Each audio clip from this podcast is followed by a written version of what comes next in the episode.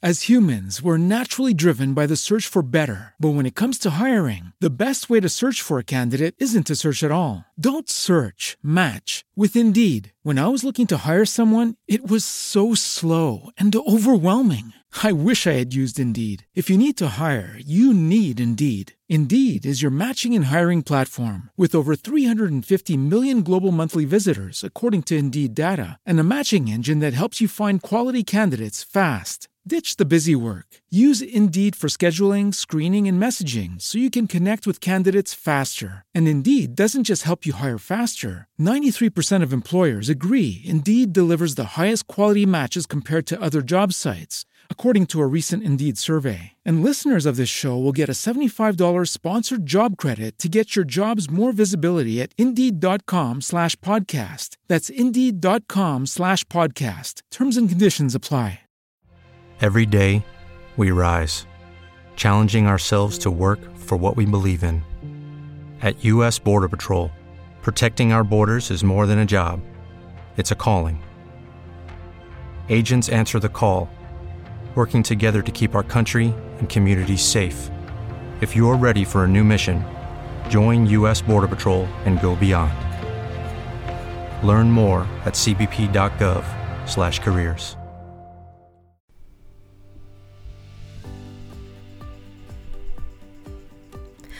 Hola mis queridos alquimistas, ¿cómo están? Espero que estén mejor, mejor y mejor, esperando que el camino de embellecer su alma sea cada vez más y más armónico. Bienvenido como siempre a Mi Alquimia Emocional, el podcast que alimenta tu alma. Mi nombre es Marifer Pérez y el tema de hoy es ¿por qué hacemos lo que hacemos? ¿Acaso te has llegado a preguntar o hacer esta introspección sobre ¿por qué hago lo que hago? ¿Acaso nunca te has cuestionado el por qué haces las cosas que haces? ¿Por qué decides lo que decides? ¿Por qué actúas como actúas? ¿Por qué eliges lo que eliges? ¿O simplemente lo haces porque los demás lo hacen? ¿O porque así siempre lo has visto? ¿O porque me dijeron? ¿O porque me supongo que es lo que sigue? ¿No? ¿O porque no tengo de otra? ¿O porque no quiero que me vean mal? ¿O que me desaprueben? O porque quiero pertenecer, etc.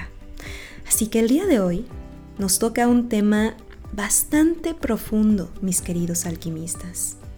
Y si me han estado siguiendo, si me han estado escuchando a lo largo de este canal de mi alquimia emocional, desde los inicios hasta ahora, muy probablemente ya te has dado cuenta que los temas cada vez son más profundos, cada vez te invito a que te cuestiones más, a que saques ese alquimista que está dentro de ti, porque si no profundizamos, si no nos cuestionamos el por qué y el para qué de muchas cosas, estaremos viviendo por vivir, ¿no? Haciendo por hacer. Y la magia de un verdadero alquimista es se cuestione. De hecho, la raíz de la filosofía es esa, el arte de preguntar el por qué las cosas son como son. Y quizás te estás preguntando ahora, oye Marifer, pero ¿por qué me estás haciendo profundizar ahora? ¿No es mejor actuar y ya está, no pensarle mucho? Sí y no. Como dijo Aristóteles, la virtud yace en el equilibrio y el equilibrio en todo.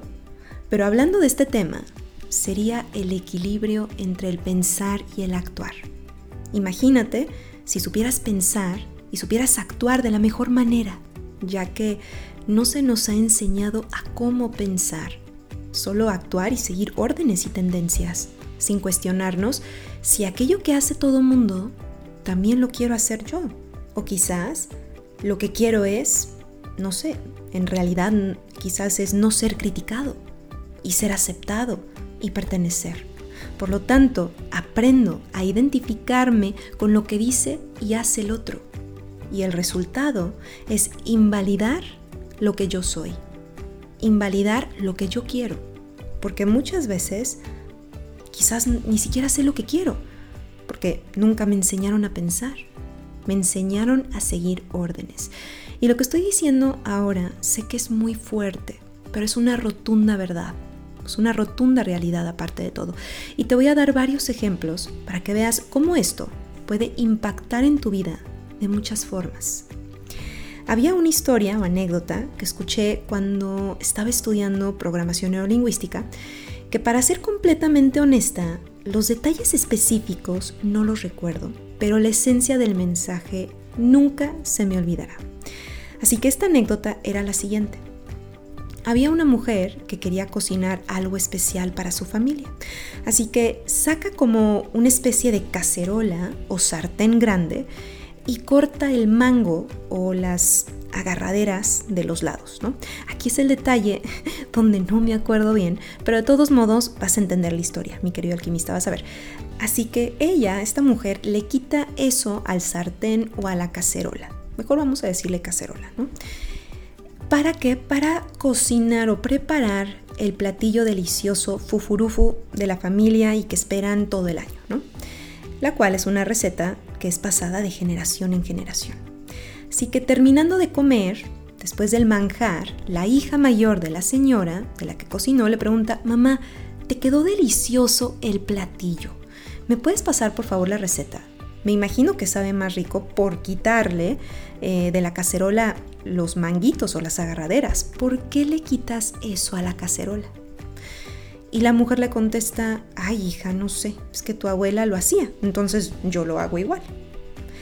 La hija mayor, intrigada por saber el por qué, va y le pregunta a la abuela, ¿no? Le llama un día por teléfono y le dice, abuela, al hacer este platillo suculento que nos encanta a toda la familia, ¿por qué le quitan las manijas o las agarraderas a la cacerola? Y la abuela le contesta, Ay, hija, no sé, es que mi mamá también lo hacía. Por eso yo también lo hago. Me supongo que es parte del secreto, porque yo veía cómo mi mamá le quitó eso y le quedaba delicioso a comparación de todas las vecinas las cuales nos querían copiar la receta. Y bueno, de nuevo la nieta sigue todavía confundida, ¿no? Va a la casa de la bisabuela, que aún seguía con vida, y también porque no sabía usar el teléfono, así que decidió ir a su casa y preguntarle personalmente y también, por supuesto, quizás sacarle unos secretos más de la receta, ¿no? Pero preguntarle sobre por qué le quita las manijas a la cacerola. Así que llega la bisnieta a la casa de la bisabuela y le pregunta, abuela, ¿por qué al hacer este platillo delicioso que a todos nos encanta, ¿por qué le quitas tú las manijas de la cacerola? ¿Acaso es parte del secreto? Y la bisabuela, toda tierna y sorprendida, le contesta, ay hija, yo se las quité porque la cacerola no cabía en el pequeño y diminuto horno que tu bisabuelo me compró en ese entonces. Y para que cupiera la cacerola tuve que deshacerme de los lados.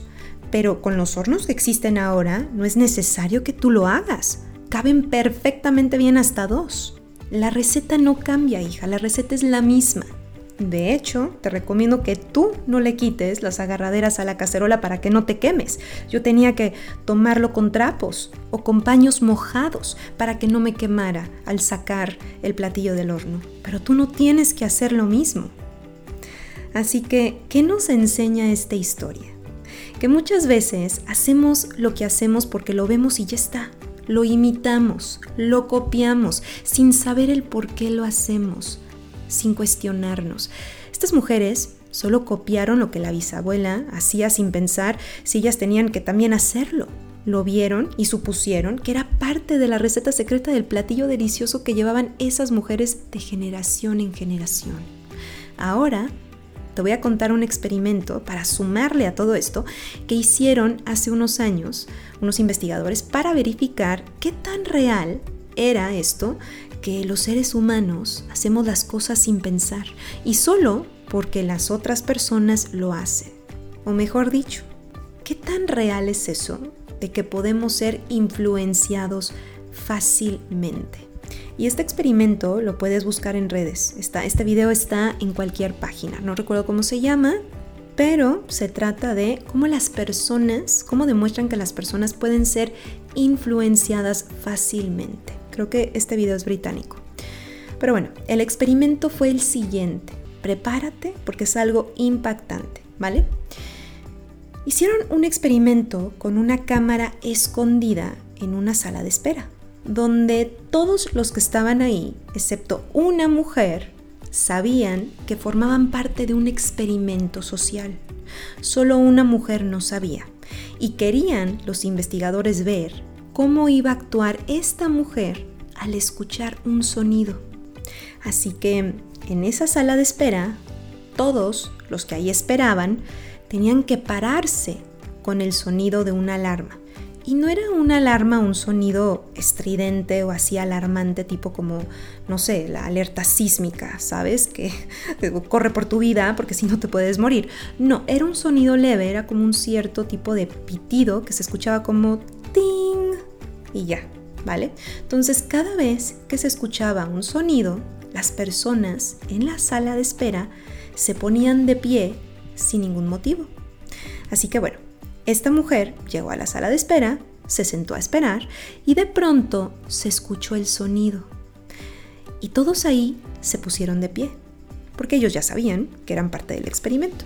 Entonces todos se pusieron de pie y después de unos segunditos se volvieron a sentar. Esta mujer extrañada continuó sin ella ponerse de pie tres veces, porque después de tan solo tres veces que sonó el sonido, valga la redundancia, o bueno, que se escuchó el sonido, y veía cómo los demás, cómo las demás personas se levantaban y se volvían a sentar, ella, ¿por qué no?, también decidió unirse sin saber el por qué lo hacían los demás. Y ahora esta mujer ya encajaba perfectamente bien en el grupo porque ya hacía lo que los demás hacían, aunque ella no supiera por qué lo hacía en verdad. Y esto continuó así, como por 20 minutos. Se escuchaba el sonido, se sentaban, o sea, se ponían de pie y se sentaban, etc. Hasta que todos se fueron y solo permanecía ella ahí sentada en la sala. Y ahora los investigadores se preguntaron si ella sería capaz de levantarse con el sonido sin que esta vez nadie la viera, nadie la estuviera vigilando y sin que ella estuviera siguiendo a nadie. Así que ¿Qué crees lo que pasó, mi querido alquimista? Me gustaría que realmente pensaras antes de decirte qué pasó. Pues te voy a contar. Ahora que esta mujer se encontraba sola, sin que nadie estuviera y nadie la estaba viendo, al escuchar de nuevo el sonido, decidió levantarse. Exactamente, decidió levantarse, ¿por qué no? Aunque nadie la viera y nadie estuviera ahí, ella solita ya ejecutaba la acción que todos hacían como una regla general. Y ahora, quizás están preguntando, ¿qué ocurrió aquí?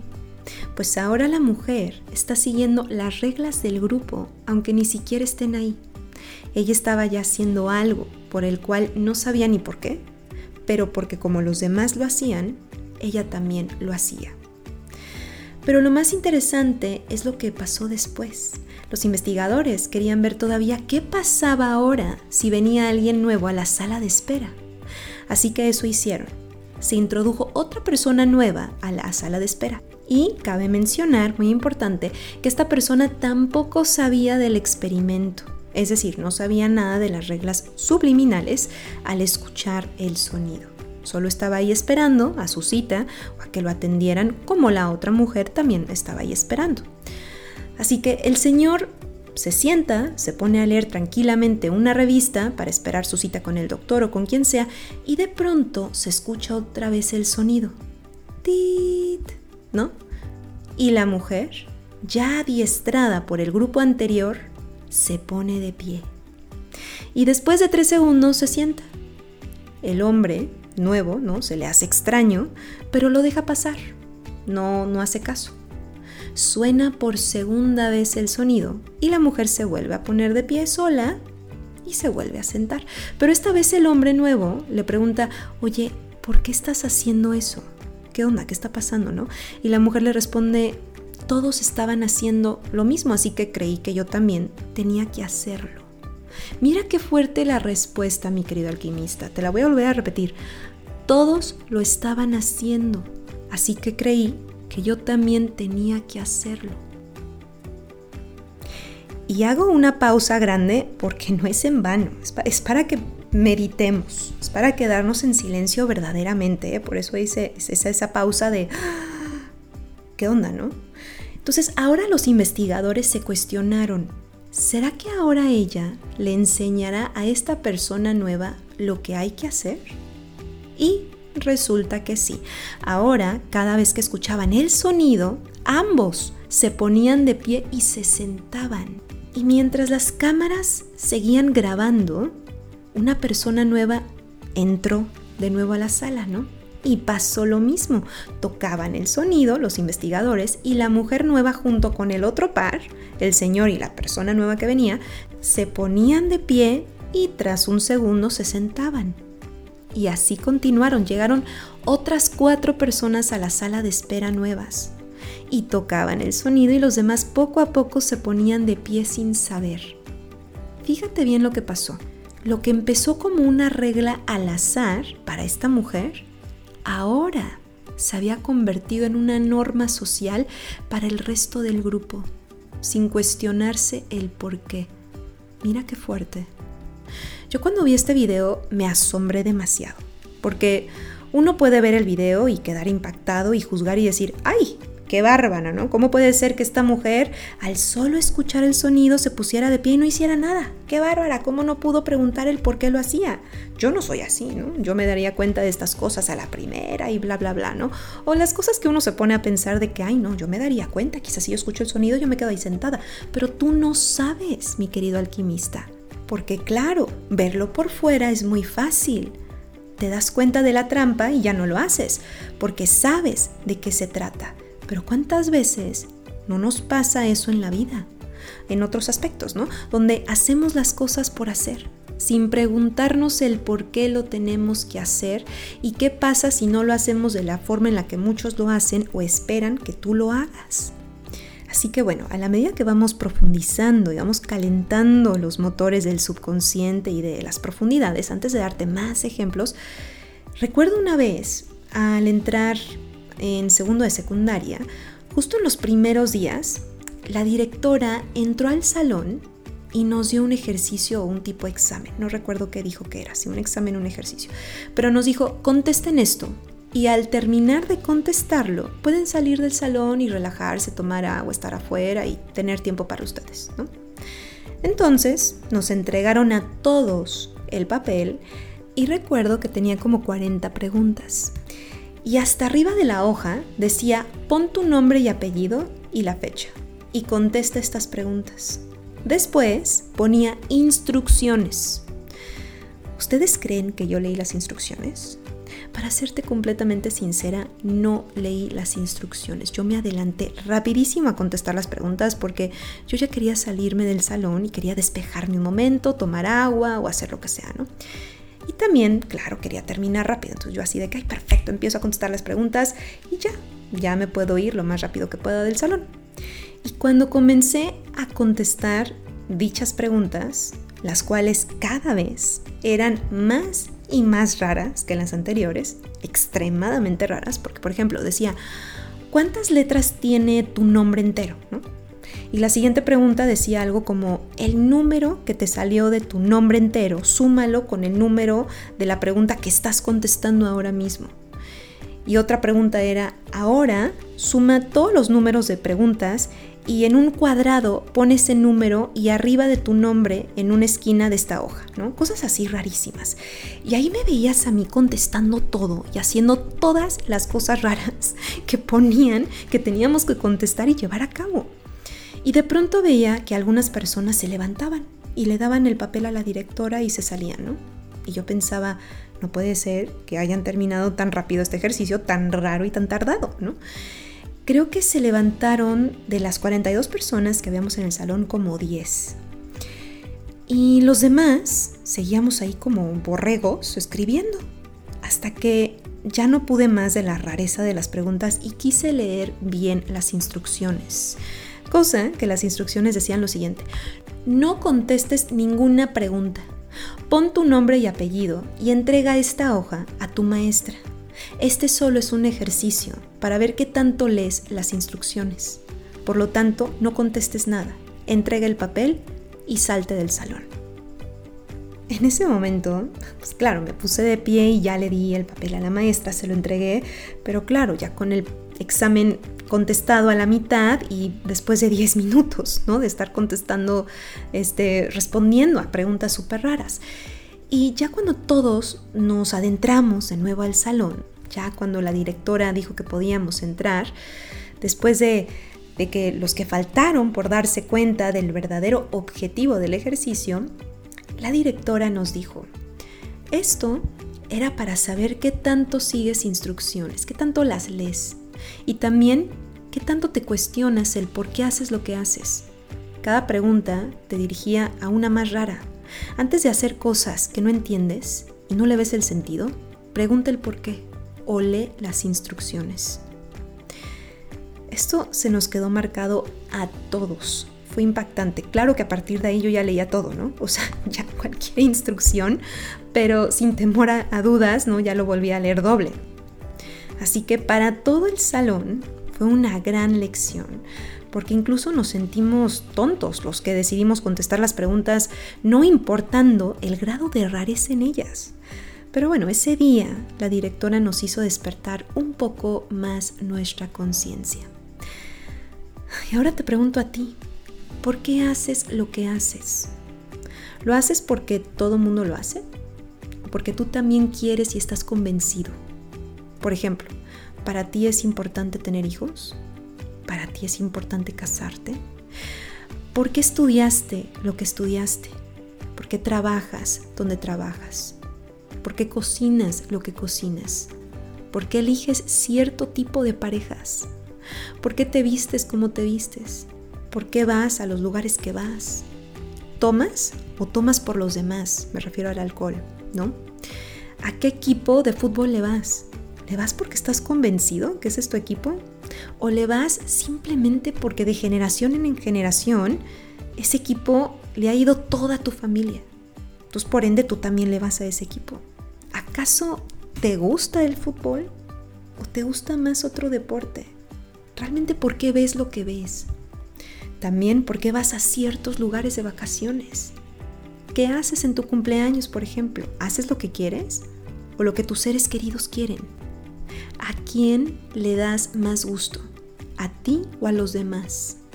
Este es fuerte. ¿eh? ¿A quién le das más gusto? ¿A ti o a los demás? ¿Y por qué? ¿Te importa más lo que diga el otro que lo que digas tú? ¿Te incomodaría que alguien viera que tú no haces lo que los demás hacen por inercia, cultura, norma o tradición? Así que te invito a que te preguntes todo esto y también a que te preguntes qué es lo que esperan los demás de mí. ¿Qué espero yo de mí mismo? No solamente lo que esperan de mí, lo que esperan de mí es lo que yo espero de mí. ¿Me siento cómodo con lo que soy, con lo que hago, donde vivo, con quién comparto, con quién amo, a dónde viajo, etc. ¿Me siento cómodo yo con esto bajo mi perspectiva o me baso en la perspectiva del otro? Creo que muchos están faltos de identidad y justo por esto. Por ejemplo, ¿quién soy sin que me vean? Como diría el buen Alejandro Sanz, ¿no? En su canción de Cuando nadie me ve, puedo ser o no ser. ¿Cuánta verdad guarda esta canción si nos ponemos a pensar. Que aparte le he preguntado a varias amistades y me han dicho que esta canción es una de sus favoritas. ¿Por qué será? ¿Será porque realmente somos lo que queremos ser en nuestra soledad cuando nadie nos ve? Porque es ahí cuando realmente somos sin, sin el juicio de nadie, sin la crítica de nadie, sin expectativa de alguien más, ¿te das cuenta? Pero bueno, sin desviarnos, te hago la misma pregunta. ¿Quién eres sin que te vean? Ahora lo voy a decir en primera persona. ¿Quién soy sin lo que el otro espera de mí? ¿Quién soy sin la expectativa de mi familia? ¿Quién soy? Y muy importante, ¿quién quiero ser por mí y para mí? Porque para mí es importante, porque yo soy importante. No tengo que hacer nada por el otro o para el otro para que me reconozca y me sienta yo importante. Y sabes qué, mi querido alquimista, se vale. Muchas veces no sabemos lo que queremos, pero tenemos que pensar. Por eso se llama el arte de pensar y reflexionar. Lo que soy, lo que quiero y hacia dónde voy. Esas son las preguntas básicas. si nos adentramos en las capas del subconsciente, todavía en las capas más profundas, como me gusta, así como cuando Alicia en el País de las Maravillas se cae en el hoyo y sigue cayendo en las profundidades del hoyo en el suelo, ¿no? Como dirían en inglés, down the rabbit hole, o sea, en ese hoyo donde se fue el conejo, la verdad, mucho de lo que nos impide ser nosotros son los demás. Y la verdad, la verdad, como diríamos en México, la neta, la neta, porque estamos educados a ver cómo el otro nos ve y lo que pensará de mí y lo que espera de mí. Por lo tanto, lo que yo quiero se pone en segundo plano y por ende muchos dicen y hacen lo siguiente. Por ejemplo, me casé porque pensé que era lo que ya seguía. Si pensar, si esta persona era la compañera de mi vida o el compañero de mi vida. O solamente fue una faceta, una época hermosa y ya está. O me metí en este trabajo para quedar bien con el amigo de mi papá. O porque es lo que espera mi papá de mí. O estoy en esta relación porque no quiero que me vean soltero o soltera, aunque no estoy plenamente feliz ni convencido. O también tuve un hijo porque ella quería, pero yo no.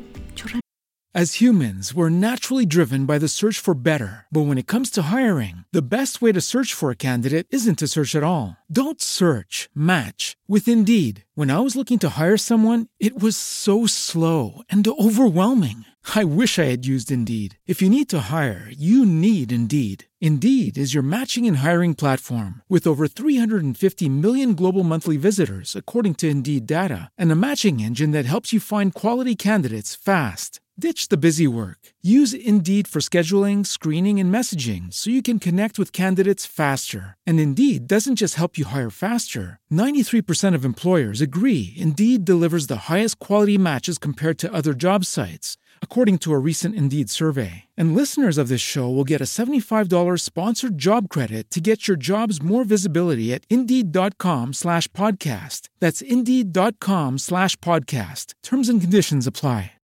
When you drive a vehicle so reliable it's backed by a 10 year, 100,000 mile limited warranty, you stop thinking about what you can't do and start doing what you never thought possible. Visit your local Kia dealer today to see what you're capable of in a vehicle that inspires confidence around every corner.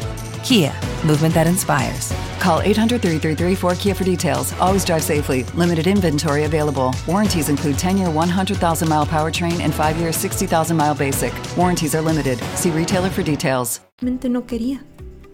O porque quería darle una alegría a mis papás, darle un nieto. O me casé porque era el sueño de mis padres.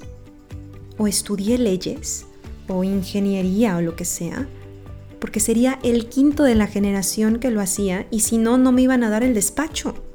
O también em, me visto de esta forma porque así me van a aceptar, aunque mi tipo de moda es otra. O también muchos dicen, es que nunca me puse a pensar en lo que yo quería, sino en lo que mis papás quizás esperaban de mí. ¿Y sabes por qué? Porque el peso de la familia es muy grande y lo veo todo el tiempo en terapia, no solamente de la familia, sino de la sociedad, de tu primer núcleo. Es muy, muy importante y tiene mucho peso. Como decía, lo veo todo el tiempo en terapia, haciendo bioscodificación, analizando las heridas. ¿Por qué? Porque así nos educaron. Y también no hay que olvidar que somos seres los cuales aprendemos por imitación. Yo hago lo que hago porque mi mamá lo hace o mi papá lo hace y por tanto yo también lo hago. ¿Por qué está mal si mi mamá también lo hace? Si es mi mamá, ¿no? ¿O es mi papá? ¿Por qué debería de hacerlo diferente? Si mi mamá actúa así, pues de alguna forma yo también lo hago. Si mi papá también lo hace, yo también. Puede ser conductas, formas de hablar, formas de vestir, cualquier tipo de cosa que no te has preguntado el por qué y solo meramente lo haces por imitación y sin pensar. Y a ver, mi querido alquimista, si te beneficia, qué bueno, adelante, síguelo haciendo, si te gusta, si te viene bien, si te hace feliz, si te funciona, adelante. Pero cuando algo no te está funcionando, algo no te está cuadrando, algo te está frenando, pregúntate, por qué haces lo que haces.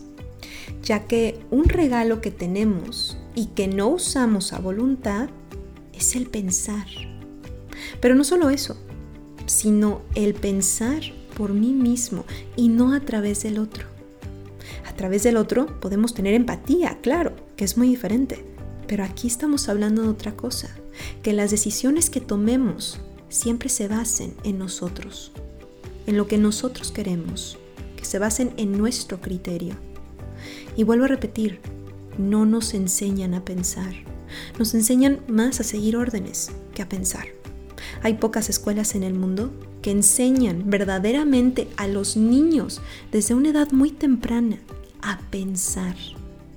Estas escuelas me encantan, me fascinan porque desde muy chicos empiezan a abrir la conciencia del infante y que ellos comiencen a tener su propio criterio. Imagínate qué regalo le estás dando a un niño. A verdaderamente pensar por sí mismo. A no tener miedo a elegir lo que quiere elegir y hacerse responsable de sus decisiones. Imagínate qué hermoso eso. A mí esta parte utópica, que no sé si sea utópica o no, pero en parte sí, me encanta. Vivir en un mundo así sería lo máximo. Pero bueno, luego hablaré de esta metodología tan hermosa y que son la esperanza del mundo entre tantas personas dormidas. Y bueno, mis queridos alquimistas, antes de continuar y cerrar con un mensaje hermoso del hijo del maestro, Alejandro Jodorowsky, quería invitarlos a la meditación slash reto que va a durar 21 días y que vamos a tener a finales de este mes. Es una meditación de 21 días de gratitud. Es completamente gratuita, dura menos de 15 minutos la meditación y es para fortalecer nuestra voluntad. Si no has escuchado el podcast anterior a este, te sugiero que lo escuches para que veas todo lo que hablé sobre la fuerza de voluntad. Pero bueno, para alimentar nuestra voluntad voy a dar esta meditación gratuita y qué mejor con algo que nos sirva muchísimo que es la gratitud. Es una meditación muy especial, yo le estaré guiando y los estaré acompañando. Si están interesados, manden mensaje por Instagram o por Facebook y los van a dirigir al grupo. Y sin más, vamos a continuar con lo que estábamos diciendo y con esto me despido les quiero dejar esto, que es una carta bellísima y que se les quede impregnada en su ser estas palabras tan hermosas con las cuales voy a intentar no llorar al leerla porque está demasiado hermosa esta carta. Esta carta la quiero compartir porque le escribió Adán Jodorowsky a su padre Alejandro Jodorowsky, el padre de la psicomagia. Vamos a tomar en cuenta de antemano que nuestro queridísimo Alejandro Jodorowsky, que yo considero un maestro, es un hombre demasiado adelantado para nuestra época. Yo lo considero un genio a este hombre porque es demasiado sabio. Para que tengas una idea, Alejandro Jodorowsky es un artista, es un cineasta y escritor chileno, naturalizado francés, de ascendencia judío-ucraniana y desde 1948 ha trabajado como novelista, guionista, poeta, dramaturgo, ensayista, director de cine y teatro. Es actor, editor de cine, escritor de historietas, músico, compositor, filósofo, psicólogo, dibujante, pintor, escultor y gurú espiritual. La verdad que no sé qué más le hace falta a este hombre. Y aparte de todo, tiene 92 años. Y para la edad que tiene, enseña con su ejemplo a vivir la vida plenamente. Así que bueno, todo eso es Alejandro Jodorowsky, un hombre sin duda multifacético. Él fue uno de los primeros que empezó a hablar sobre la psicogenealogía, es decir, sobre el transgeneracional. Y desde hace años comenzó a integrar estos conocimientos y llevarlos a cabo con sus hijos. Y en una época donde no había mucha conciencia de esto. Ahora, claro, hay mucha conciencia de esto, ¿no? Todo esto ya está saliendo a la luz. Pero ahora imagínate enseñar y educar a tus hijos de una forma que no era común y que salía de todo lo establecido. Él fue el que empezó a educarlos de una forma diferente. de acuerdo a la sabiduría que iba adquiriendo para ser la mejor versión que él podía hacer para ellos. Y sobre todo, les enseñó a pensar y no simplemente hacer las cosas por hacerlas, sino hacerlas porque estaban convencidos y porque resonaba con lo que ellos querían y eran. Espero que disfrutes de esta carta tan hermosa, sabiendo de antemano que Alejandro Jodorowsky es un hombre muy adelantado a nuestra época, ¿vale? Y que nos puede servir de mucho ejemplo. Y cabe mencionar, antes de leer la carta, que la estoy compartiendo porque a pesar de que la gran mayoría de los padres no han tenido la conciencia de educar como Alejandro Jodorowsky, el mensaje aquí es que tú como adulto o como adolescente consciente puedas empezar con el proceso de reparenting o reparentalización, por así decirlo. Tengo un podcast donde solo hablo de este tema, si gustas escucharlo. Pero para resumirlo un poco, la herramienta de reparenting es aprender a ser nuestros propios padres, tomando en cuenta las cosas que nos gustaría mejorar en nosotros y los recursos emocionales que aún necesitas ahora para avanzar en tu vida y que en su momento tus padres no te lo supieron dar de la mejor forma, de la mejor manera o no te lo dieron en absoluto. Así que espero que esta carta de Adán Jodorowsky también te inspire para que tú mismo puedas sacar este potencial y aplicarlo contigo mismo. Y si tienes hijos, que te inspire mucho más, por supuesto. Pero antes que nada, que te inspire a ti. ¿Para qué? Para integrar todo este amor y toda esta perspectiva a tu vida. Y que no esperes más a que alguien más te lo dé. O que también te lamentes porque no te lo dieron de cierta forma. Acuérdate que tú eres un alquimista y todo aquello que anhelas está como un potencial en tu interior y por supuesto en el campo cuántico. Así que espero que esta carta te despierte todos estos potenciales dentro de ti con el ejemplo y con estas palabras del hijo del maestro Jodorowsky te va la carta de su hijo.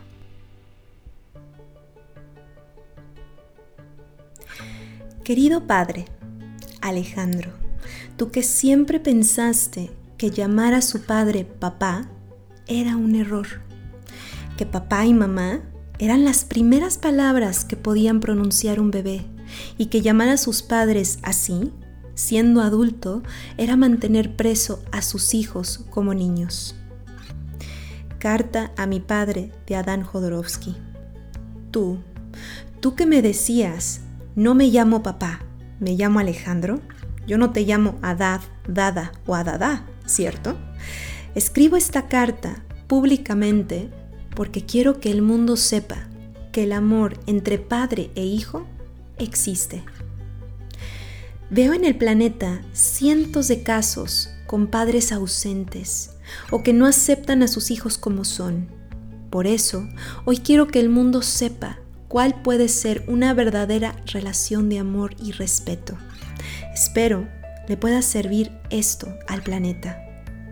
Que sirva de ejemplo para que el mundo se transforme en algo mejor y dejen de crear guerras que son productos de rabia contenida. Llamarte Alejandro no me quitó nada, al contrario no te vi como una figura emblemática, ni como un ser superior, pero como un aliado, un ser lleno de bondad. Llamarte Alejandro es lo más tierno y maravilloso del mundo. Sentirme diferente de los otros niños me dio un gran sentimiento de fuerza. Nunca me educaste con miedo, nunca me pegaste, me hablaste, me explicaste y te preocupaste de enseñarme tus pensamientos, dejándome libre de ser el que yo tenía que ser y no el que tú querías que yo sea. ¿Te acuerdas? Te sentabas al lado mío, leyendo cuentos japoneses para iniciarme a una filosofía de vida. Has formado mi mente para prepararme como un guerrero a recibir los golpes de la vida, a recibir discursos estúpidos, a recibir la imbecilidad humana. Pero me enseñaste también a reconocer la belleza dentro de la fealdad. Te voy a enseñar a pensar. Me acuerdo que un día me dijiste, te voy a enseñar a pensar. Estábamos en España, de vacaciones en una isla, y todas las mañanas me dabas clases para pensar. Todo padre debería enseñar a su hijo a pensar. Un niño no es tonto, es como una esponja. Lo que le enseñas le queda para toda la vida y lo necesita. Gracias a eso me marcaste para siempre. ¿Qué es Dios? ¿Qué es el universo? ¿Cuál es nuestra finalidad en este universo? ¿De dónde vengo? ¿Hacia dónde voy? ¿Soy un cuerpo con alma o un alma con cuerpo? Tu verdad es una verdad, pero no la verdad. Me enseñaste a hablar como un ser consciente y delicado. Cuando era niño, me hablabas suavemente, como adulto, y no me infantilizabas con voz de dibujo animado. Los padres suelen hablar a sus hijos como si fuesen muñecos, pero tú me hablaste como un ser humano. Luego, me enseñaste a comunicarme con los otros y en lugar de afirmar algo en una conversación, me enseñaste a decir antes de empezar una frase, según lo que yo pienso, y me puedo equivocar. Y en una pelea, en lugar de acusar al otro, me enseñaste a decir lo que siento y qué me produce esa discusión. Nunca me hiciste parte de tus angustias económicas, para que el dinero no fuera un peso para mí. He vivido en un paraíso. Un niño tiene que ver la vida como un paraíso. Lo contrario, lo convierte en un ser angustiado con miedo a enfrentar su existencia. Cuando tenía rabia, en lugar de contenerla, me llevabas por la mano en el jardín y me hacías destrozar una silla en mil pedazos. No puedes saber la alegría que era para mí destrozar esa pobre silla. Y yo te decía, pero si la rompo, ya no vamos a tener silla. Y tú me decías que no importaba, que ibas a comprar otra. Para ti lo material no tenía ninguna importancia ningún valor. El único valor que veías estaba en el ser humano. En lugar de reprimir mi creatividad, me comprabas pinceles para que pueda pintar en las paredes de mi cuarto. Nunca me prohibiste nada. Cuando hacía un error, hablábamos sobre él y lo arreglábamos. Confiabas en mí, en mis propios límites que me imponía a mí mismo. Podía hacer y preguntar todo, era un niño y se hablaba abiertamente de sexo, sin que la moral religiosa nos haga creer que es algo insano. Cuando alguien tenía sexo en la casa, al día siguiente se celebraba. Cuando deseaba un instrumento, en lugar de pensar que era un capricho, me comprabas un piano, una trompeta, aunque la usabas solo un día. Decías que todo sirve en la vida. Y es cierto, todo lo que te pedí y me diste en la infancia me sirvió absolutamente todo. No pusiste ningún límite a mi creatividad. Me enseñaste a meditar, me pasaste libros. Y aunque tú y mi madre se separaron cuando yo tenía ocho años, nunca me hablaste mal de ella. No intentaste destruir mi mirada de amor hacia ella. Creaste entre mis hermanos y yo una relación de amor, sin competencia, queriendo a cada uno de manera diferente. Me enseñaste a pensar, a creer que todo era posible en la vida. ¿Y cómo? Te voy a recordar cómo.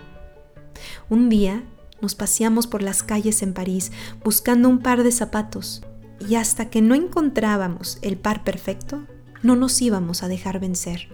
Entramos en 15 tiendas ese día hasta encontrar lo que realmente quería. Gracias, Padre de mi corazón. Gracias a eso hoy en día hasta que no esté satisfecho con lo que estoy creando, no me dejo vencer. Me enseñaste también que cuando no se logra algo, se puede tomar otro camino que lleve a lo que deseas. Cuando me tropezaba en la calle me decías, Samurai, para que cada paso, cada mirada mía en este mundo sea consciente. El samurái no se distrae nunca. Me siento vivo, Alejandro, tan vivo. Nunca te vi deprimido, ¿Te das cuenta? Nunca te dejaste, ni te dejaste vencer por el peso de la vida. Nunca me hiciste parte de tus angustias. Me enseñaste a ser alegre, a pensar que la vida era una fiesta. Me enseñaste a no fumar cuando los adolescentes empezaban a fumar. Me explicaste que yo era un niño seguro de mí mismo, que no necesitaba un cigarro para seducir, ser adulto o ser aceptado por los demás. Me sentía fuerte, tan fuerte. Me enseñaste a amarme, a respetar mi templo, mi cuerpo. Vi escribir toda mi vida, ocho horas diarias, dedicada a tu arte. Encontraste el amor a los 75 años. Conociste a Pascal, tu mujer, y es la historia más bella que he visto en mi vida. Me hiciste creer en la unión de dos personas. Ahora tengo fe en la pareja a cualquier edad. A veces me preguntas, ¿cómo te sientes mentalmente, corporalmente, sexualmente, emocionalmente? Te comunicas con mi ser entero. Cuando llego a tu casa, me siento enfrente de ti me miras, me cuentas tu vida, me preguntas sobre la mía e intentas que nuestros monólogos duren el mismo tiempo, que la conversación sea equilibrada, que uno no hable más que el otro. Te preocupas por mí sin invadir mi espacio, pero me dices siempre que me amas. Todo padre tendría que decir a su hijo que lo ama. Cuando era niño, te ibas de viaje, pero me llamabas todos los días, aunque eran dos minutos. Era nuestro trato. Sentí tu presencia. Siempre sentí que podía contar contigo. Cuando decías algo, lo cumplías. Y no puedes saber lo importante que es para un niño que su padre cumpla lo que diga. Una vez me fui de vacaciones con la escuela y me sentí tan mal con los niños, me sentí tan diferente a ellos, que te llamé llorando. En la noche misma llegaste con tu coche Hiciste 400 kilómetros para sacarme del infierno y regresamos juntos la noche misma, cantando. Decías que un niño no debe sufrir, que sus primeros años son sagrados. Siempre olías mi pelo y mi piel, diciendo que olía maravillosamente bien. Siempre me dijiste que iba a ser alto, que tenía talento, que era bello, que era un príncipe. Me acariciaste, me tocaste, me abrazaste fui un ser amado. En la mañana tocaba tu puerta y corría a acostarme al lado de ti y me abrazabas. Yo, la cabeza sobre tu pecho, escuchando tu respiración y tu corazón latiendo. Luego íbamos a desayunar enfrente de la casa, en un café, y me hablabas de libros, de cine, de los descubrimientos que hacías, de las nuevas ideas espirituales que habías pensado. En este momento estoy llorando de emoción porque nunca me había tomado el tiempo de decirte todo esto. Eres un Padre maravilloso. Mis lágrimas corren. Esas lágrimas son gotas de amor. Siempre me llevaste contigo en tus conferencias, en tus seminarios. Vi hacerle bien a la gente, darle sonrisas, calmar sus miedos. Hemos colaborado en teatro, en cine, en mis canciones. Qué maravilla poder crear algo con tu familia. Cuando tenía una duda, siempre estuviste presente. Ten presente que hoy en día, si ya no estuvieses a mi lado, escucharía tu voz en mi mente aconsejándome. Te tengo marcado en mí como un tatuaje para siempre. Me salvaste, Alejandro. En este mundo tan cruel, en este caos que es la vida, en esta locura donde vivimos, me mostraste lo más bello. Me alejaste de todo pensamiento burgués, de toda ilusión, de todo pensamiento religioso, de toda moral. Me enseñaste a no tener límites. Me enseñaste que soy un ser libre, libre de la locura humana, libre de guerras, de miedos. Me enseñaste que la realidad donde vivimos no es la única realidad, enseñaste que mi territorio no es una casa, un país o un mundo, sino el universo entero, el infinito. ¿Por qué me hacías pintar en las paredes de mi cuarto? Me lo he preguntado mucho. ¿Por qué dejarme esa libertad de hacer lo que quería en mi habitación? Entendí que me enseñabas a crear, a liberar mi mente, vivir sin ataduras, sin paredes. Esas paredes eran ilusorias, invisibles, y pintándolas podía pasar a través de ellas. Me enseñaste a hablar, ni poco ni demasiado. Me enseñaste a respetar el campo energético de los otros. Me enseñaste a contar con las cartas del tarot y me mostraste que los símbolos son arte. Me enseñaste que la vida es mágica y que el milagro está por todos lados. Me enseñaste que Dios una energía que nos acompaña y no un ser severo inventado por escritores. Me abriste una cuenta en mi librería y gracias a ti descubrí la poesía, la poesía. Me acuerdo que nos sentábamos todos en la mesa del comedor y cada uno de nosotros leía su poema. Nunca tuviste amigos inútiles. La única gente que entró en tu casa fue la que querías ayudar o personas con talento. Poetas, filósofos, cantantes, doctores, zapateros, santos, todo tipo de gente, pero con alma y contenido. Nunca perdiste tu tiempo en conversaciones vacías. Nunca te he visto borracho ni drogado.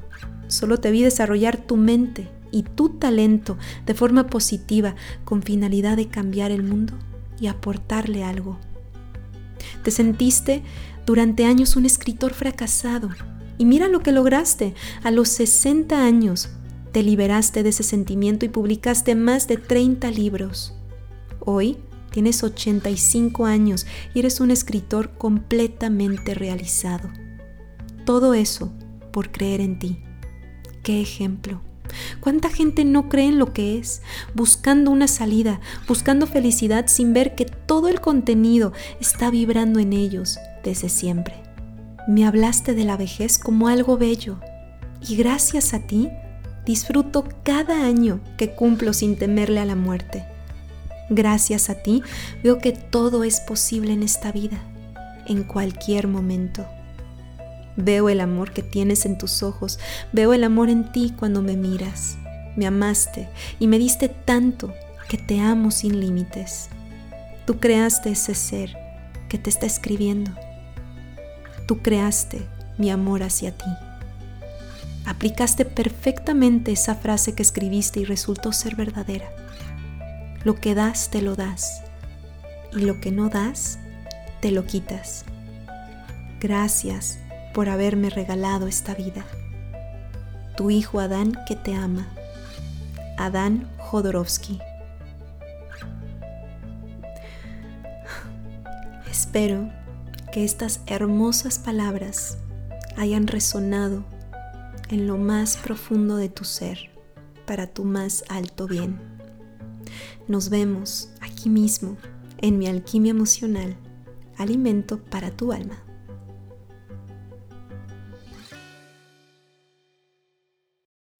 As humans, we're naturally driven by the search for better. But when it comes to hiring, the best way to search for a candidate isn't to search at all. Don't search, match with Indeed. When I was looking to hire someone, it was so slow and overwhelming. I wish I had used Indeed. If you need to hire, you need Indeed. Indeed is your matching and hiring platform with over 350 million global monthly visitors, according to Indeed data, and a matching engine that helps you find quality candidates fast. Ditch the busy work. Use Indeed for scheduling, screening, and messaging so you can connect with candidates faster. And Indeed doesn't just help you hire faster. 93% of employers agree Indeed delivers the highest quality matches compared to other job sites, according to a recent Indeed survey. And listeners of this show will get a $75 sponsored job credit to get your jobs more visibility at Indeed.com slash podcast. That's Indeed.com slash podcast. Terms and conditions apply.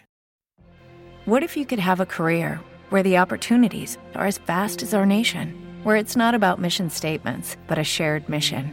At U.S. Customs and Border Protection, we go beyond to protect more than borders from ship to shore, air to ground. Cities to local communities, CBP agents and officers are keeping people safe. Join U.S. Customs and Border Protection and go beyond for something far greater than yourself. Learn more at cbp.gov/careers.